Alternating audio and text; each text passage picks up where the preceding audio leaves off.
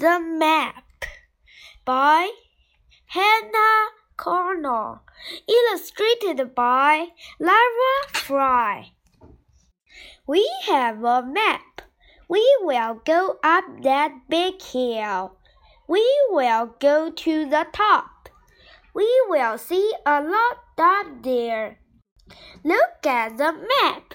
Do you see the spot? We have to pass the bog. We will see a lot of mud there. Look at this mud. We, we, we are in the bog. We hop on a log. We go in the mud. Look at the map. Do you see this lake? We will go there. We can have fun at the, the lake. We got to the lake.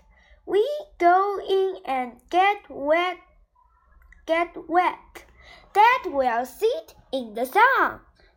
Look at the map.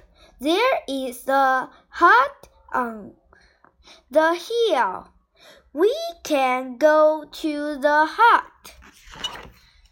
We had to go up and up.